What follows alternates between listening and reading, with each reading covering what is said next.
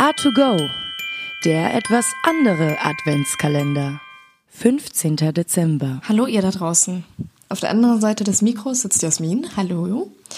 Und heute habe ich ein paar Tipps für euch, wie ihr dieses ganze Corona-Weihnachten irgendwie so ein bisschen auflockert und euch ein bisschen den Stress nehmt zwischen Einkaufen gehen mit Maske und irgendwie versuchen, die Familie doch noch unter einen Hut zu bekommen, ist es, glaube ich, ganz wichtig, dass man sich auch mit sich selbst ein bisschen auseinandersetzt und sich selbst ein bisschen Ruhe gönnt. Und äh, da habe ich ein paar Tipps für euch, wie ihr das vielleicht so hinkriegen könnt oder wo ihr Inspiration draus nehmen könnt. Und am Ende meines Beitrages bekommt ihr von mir noch ein streng geheimes Mama-Suppenrezept, was sogar vegan ist. Aber ich fange jetzt erstmal mit den Tipps für die Corona-Weihnachtszeit an. Mein erster Tipp an euch ist, schreibt Briefe an geliebte Menschen.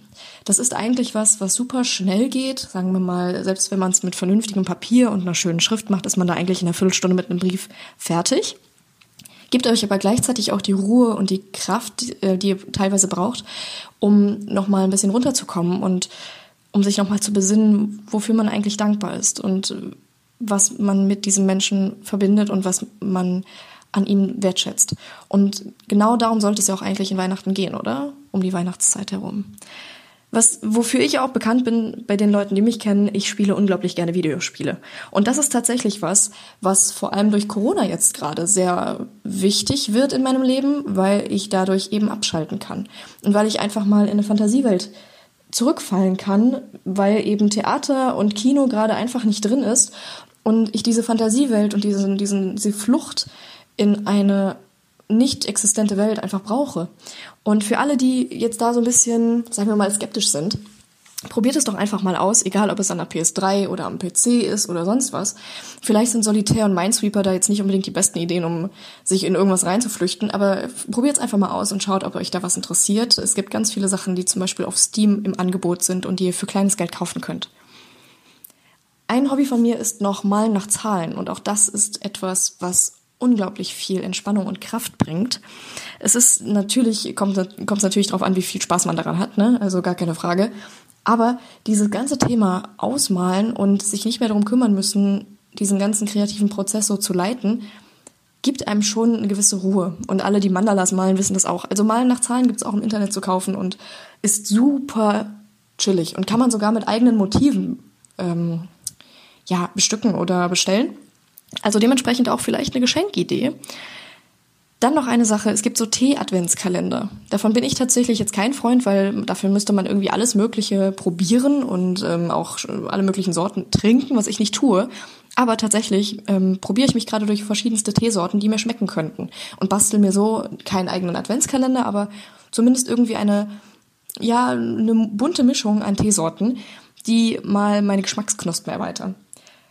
Eine Sache, die es noch im Rewe zum Beispiel ähm, zu kaufen gibt, ist, sind so kleine Lebkuchenhäuser. Die gibt's glaube ich, für drei, vier Euro kann man die kaufen. Und braucht man einfach nur ein bisschen, ich glaube, ein bisschen Eischnee, den man anrührt. Und dann kann man sich sein eigenes kleines Lebkuchenhaus zusammenbasteln. Ist auch was man, was man gerne mal mit Kindern macht, da gibt's die größte Schweinerei, aber das ist es ja im Endeffekt dann auch wert, ne? Und im Endeffekt, im Endeffekt, im Endeffekt. Und am Ende kann man es natürlich auch noch essen. Was für mich auch sehr wichtig ist. Mm. Dann als letzte Geschichte für alle möglichen Leute, die gerne Kindern Geschichten erzählen, gebe ich euch jetzt noch einen ganz geheimen Geheimtipp von mir mit. Und zwar hat mein Opa mir früher Geschichten vorgelesen als Tanzbär. Und der Tanzbär war eigentlich nur er, der alles Mögliche in seinem Alltag erlebt hat und aber praktisch vom Tanzbär gesprochen hat. Also der Tanzbär, der war heute einkaufen und dann hat er dies und das gemacht.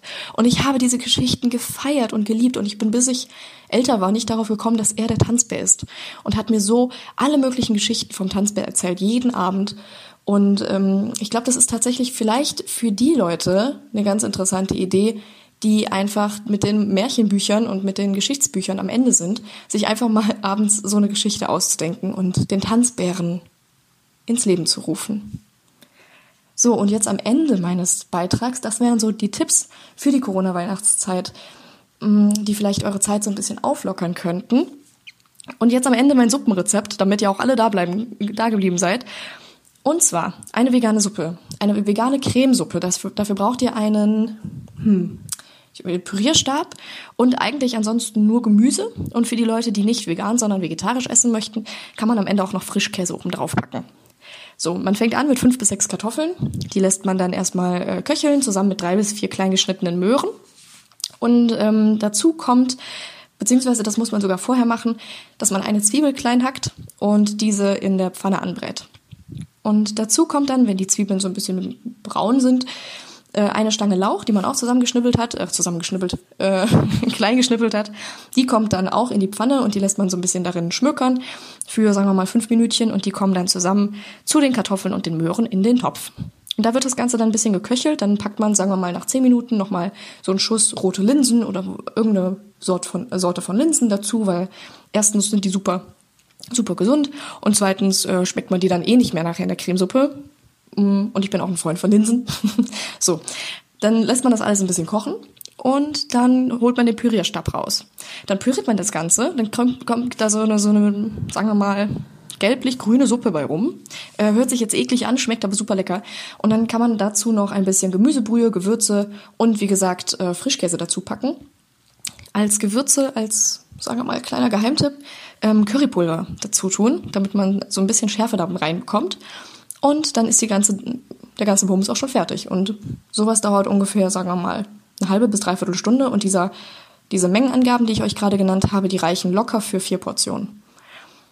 Ja, das wäre so, so alle meine Tipps für die jetzige Corona-Situation, um ein paar neue Sachen auszuprobieren, um ein bisschen runterzukommen, um eine schöne Zeit mit Freunden zu haben und um daran zu denken, was nämlich wichtig ist in der Weihnachtszeit, beieinander und füreinander da zu sein. Alles Liebe. A2Go, dein Adventskalender.